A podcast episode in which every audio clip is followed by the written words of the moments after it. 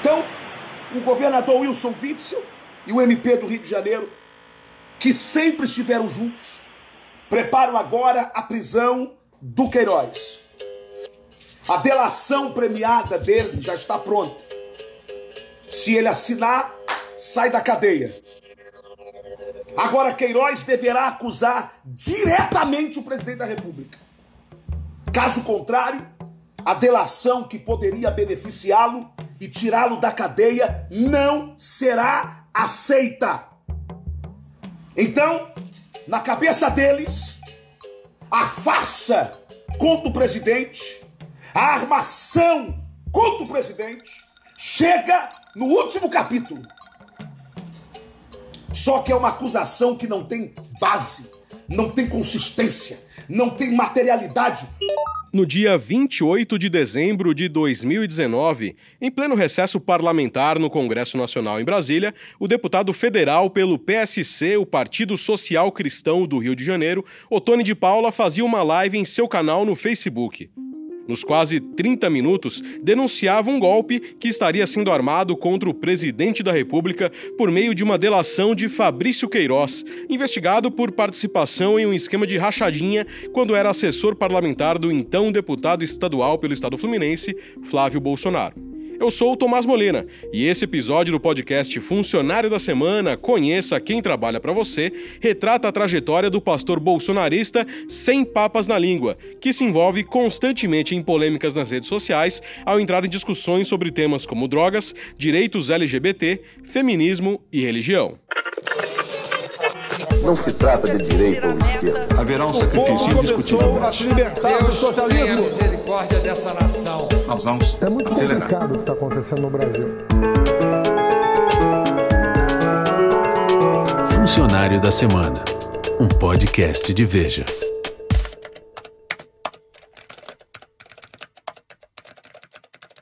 Otone Moura de Paulo Júnior, 43 anos, se descreve em seu perfil no Twitter, onde tem mais de 14 mil seguidores, como deputado federal pelo Rio de Janeiro, casado com a pastora Silvana Calisto, pai de três lindos filhos e pastor da Assembleia de Deus no Ministério Madureira.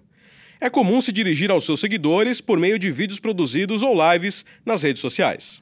Olá, campeão, olá, campeã. Atenção, atenção, compartilhem. Eu nunca começo uma live já pedindo compartilhamento, mas dessa vez é urgente.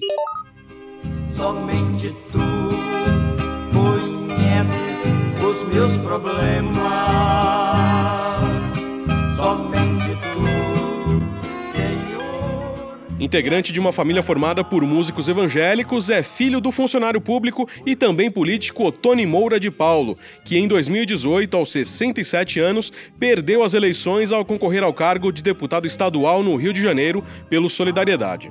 Nasceu no dia 22 de novembro de 1976, dentro de uma família muito ligada à religião. Ele é sobrinho dos músicos Otoniel e Osiel. A dupla é considerada pioneira na música evangélica no Brasil, o que seria atualmente o estilo gospel. grande sucesso. Essa dupla fazia muito sucesso na época, apesar de ter poucas rádios, né? Eu acho que pouquíssimas rádios que divulgavam o mundo gospel.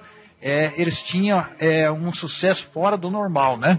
Era uma família inteira. Osés de Paula, é, Otone de Paula. Mas o Tony de Paula nunca conheceu os tios.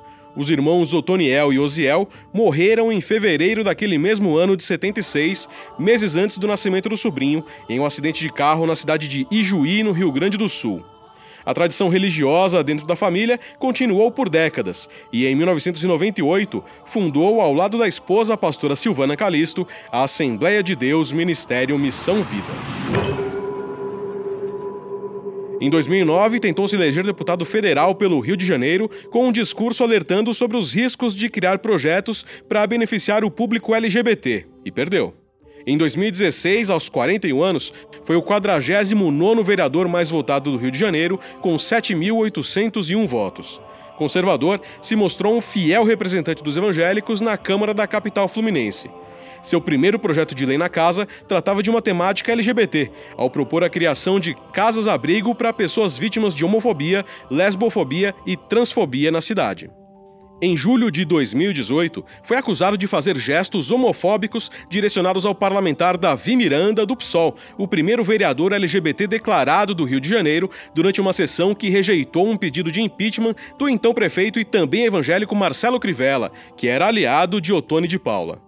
Após a sessão, em conversa com a imprensa, Davi Miranda prometeu pedir a cassação de Otone de Paula. E me fazer ficar nervoso, porque você sabe o que é sofrer com homofobia a vida inteira? e ainda tem que vir para esse parlamento aqui, que eu sou o único. Depois que assassinaram a Marielle, eu ainda continuo aqui vivo. E matam um a cada 19 horas. E aí esse cara continua fazendo isso. E a gente sofre isso todos os dias. Ele faz isso porque ele está nesse lugar de privilégio. Ele faz isso porque ele pode fazer isso. Mas a gente vai correr atrás dele. A gente vai caçar o mandato dele, porque esse cara não vai continuar nessa casa. Essa casa não pode tolerar homofóbicos dentro dessa casa. Essa casa não vai tolerar isso. Não vai. Otone negou os gestos homofóbicos, disse que não moveria nenhum processo diante do episódio, já que era adulto, e que o ambiente em plenário era assim mesmo, com os vereadores se xingando, mas depois apertando as mãos. Dois meses antes da polêmica envolvendo o vereador do PSOL, Otone havia sido o único dos 51 integrantes da casa a votar contra uma proposta que pretendia batizar a tribuna da Câmara do Rio de Janeiro com o nome da vereadora assassinada Marielle Franco. Durante a votação, argumentou dizendo que não era momento de debater aquela pauta. Eu entendo e quero compartilhar isso com os senhores vereadores que é temerário a votação desse projeto agora, por uma única razão. Nós estamos com as investigações ainda em aberto. Portanto, senhor presidente, se as investigações tivessem sido concluídas, contaria com meu voto favorável. Como vereador, Otônio de Paula não polemizou e atacou apenas parlamentares da casa, mas também celebridades. Após repercussão negativa, pediu desculpas à cantora Anitta por tê-la chamado de, abre aspas, vagabunda de quinta, fecha aspas, após uma postagem no próprio Facebook que trazia o título Cantora ou Garota de Programa.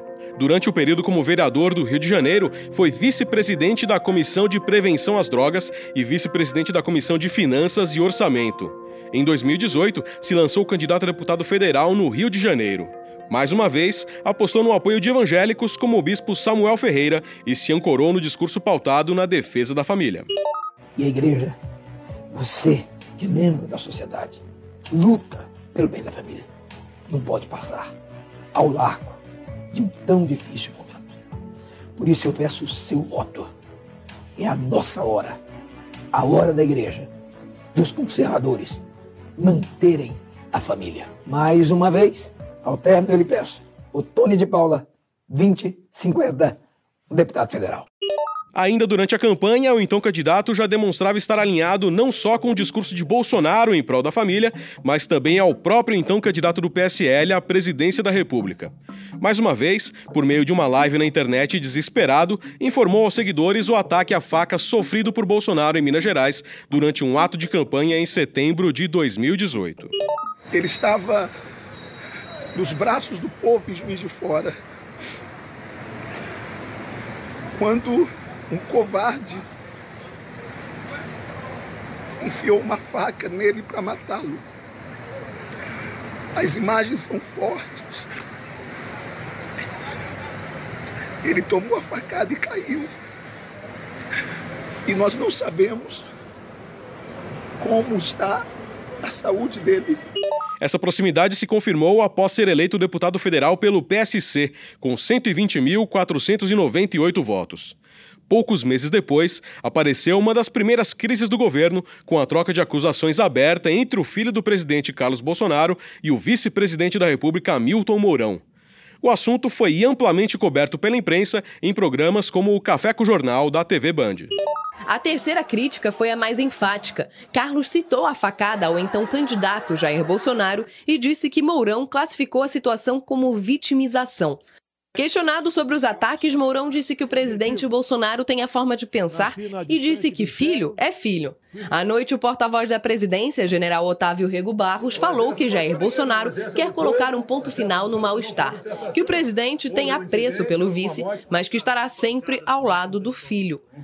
Quanto a seus filhos, em particular ao Carlos, o presidente enfatiza que ele sempre estará ao seu lado.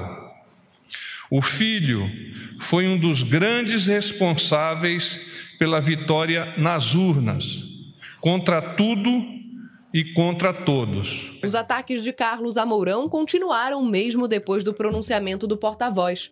No meio do tiro cruzado, Otone de Paula fez um duro discurso na Câmara dos Deputados de aproximadamente 10 minutos, criticando o racha no governo. Disse que era a favor de Bolsonaro, mas enfatizou que Carlos estava passando de todos os limites ao atacar Mourão e que temia pela falta de governabilidade, pois uma casa dividida não poderia ficar de pé. No turbilhão das polêmicas, ajudou a impor uma derrota ao governo na votação que decidiu tirar o COAF, o Conselho de Atividades Financeiras, do ministro da Justiça e Segurança Pública, Sérgio Moro. O órgão havia sido deslocado do Ministério da Economia, mas a decisão foi derrubada na Câmara. Apesar do voto contrário ao governo, Otone de Paula disse que respeitava o ministro Sérgio Moro, mas que a responsabilidade de combater a corrupção era do presidente Bolsonaro, uma pauta do governo e não de apenas um único homem. Declarou ainda confiar no ministro da Economia Paulo Guedes no gerenciamento do COAF. Apesar de posicionamentos polêmicos, ao longo de pouco mais de um ano de governo Bolsonaro, se mostrou um fiel escudeiro do presidente da República, se expondo até em polêmicas das quais não está diretamente ligado, como por exemplo as investigações sobre o assassinato de Marielle Franco e Anderson Gomes. Em novembro, durante uma sessão na Câmara, trocou acusações com o desafeto político Marcelo Freixo, deputado federal pelo PSOL do Rio de Janeiro. Está caindo por terra essa ideia de que o assassino é ideologicamente ligado com a direita. Pelo que ele falou no Ministério Público, ele é muito simpático à pauta da esquerda. Tá de freixo, um minuto. Presidente, eu acho que o assunto que envolve a morte de uma vereadora deveria ser tratado com o mínimo de dignidade por qualquer parlamentar. Mas isso não necessariamente é o que se vê aqui. Querer fazer piada, querer fazer brincadeira, a gente está falando de uma pessoa que foi assassinada. Então é deplorável ver essa postura humana antes de um deputado. Não foi no meu condomínio que o Elcio Queiroz foi visitar alguém. Não foi na minha casa que ele foi visitar alguém. Não fui eu, como deputado federal, que defendi a legalização de milícia. Foi o líder desse capacho que defendeu a milícia abertamente, não fui eu. Presidente, Tem que aprender peço... a se comportar como gente e não como capacho para fazer esse tipo de coisa e não respeitar minimamente a memória de uma pessoa assassinada. Se tenha um mínimo de compostura como ser humano. Não sei como é que pode se apresentar ainda como uma bancada cristã sendo tão vil dessa maneira. É lamentável. Em dezembro, como você acompanhou no início desse programa, Otone de Paula denunciou um esquema envolvendo Wilson Witzel, polícia e Ministério Público do Rio para derrubar Jair Bolsonaro por meio de uma delação do ex-assessor de Flávio Bolsonaro, Fabrício Queiroz. Witzel se tornou persona não grata de Bolsonaro e aliados, após sinalizar uma possível candidatura à presidência da República em 2022. Desde então, Otone de Paula está na mira do governador do Rio, que foi atacado pelo deputado via Twitter após gravar uma conversa com o vice-presidente da República sem o consentimento de Hamilton Mourão, ao falar sobre as chuvas que atingem o Rio de Janeiro. Otone replicou a conversa e disse ter nojo de Witzel. A população aqui de Poço Fundo são 15 mil pessoas sem água. Estou indo para outra região aqui também, Bom Jesus também está sem água, porque a, a SEDAI as bombas estão submersas, está metade da cidade submersa.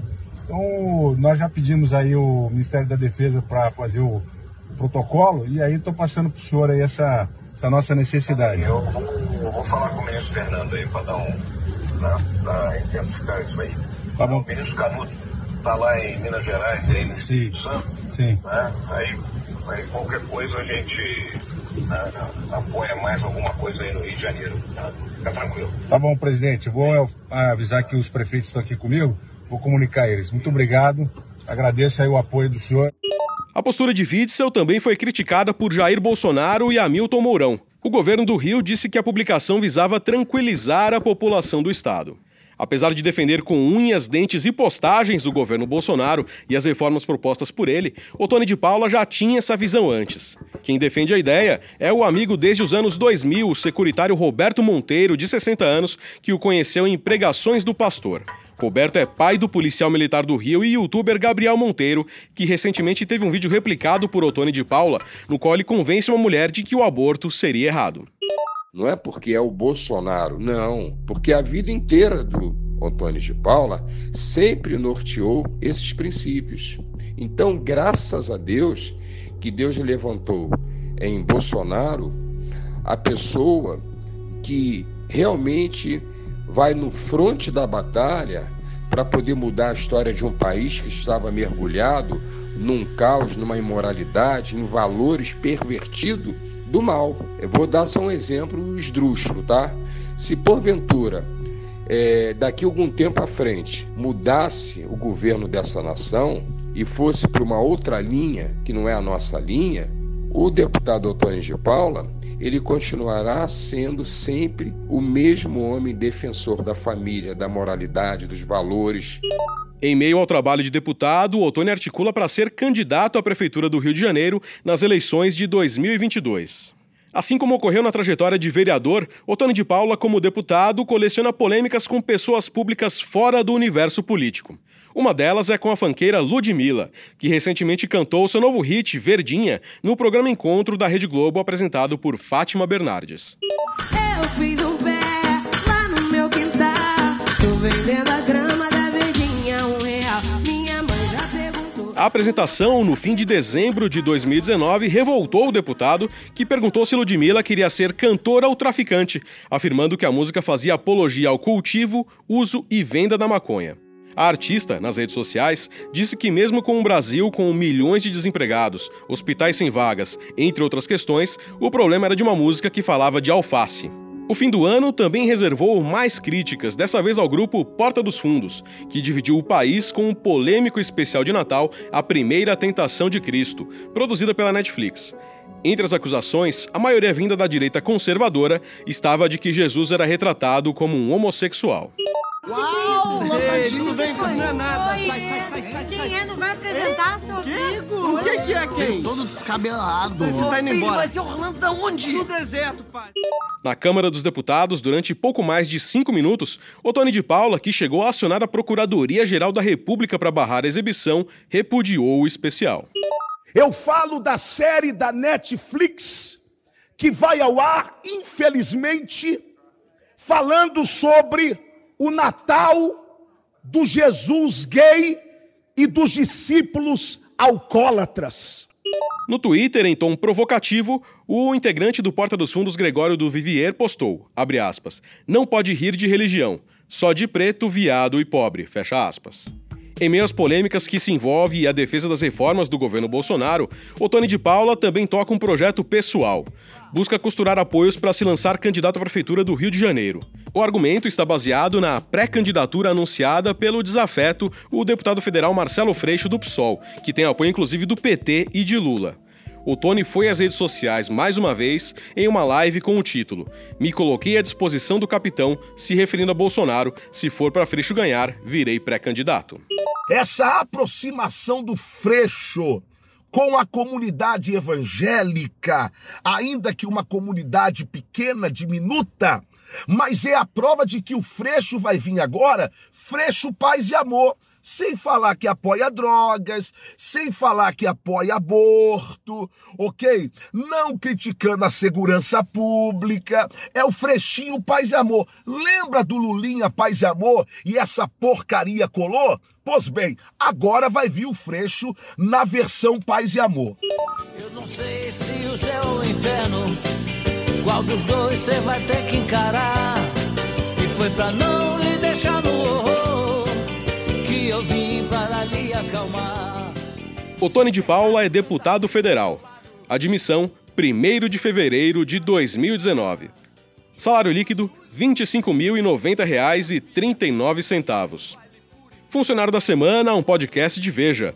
Locução: Tomás Molina. Roteiro: Júlio Vieira. Edição: Rafael Bertazzi. Direção-geral, Daniel Hessel. Realização, Estúdio Abril.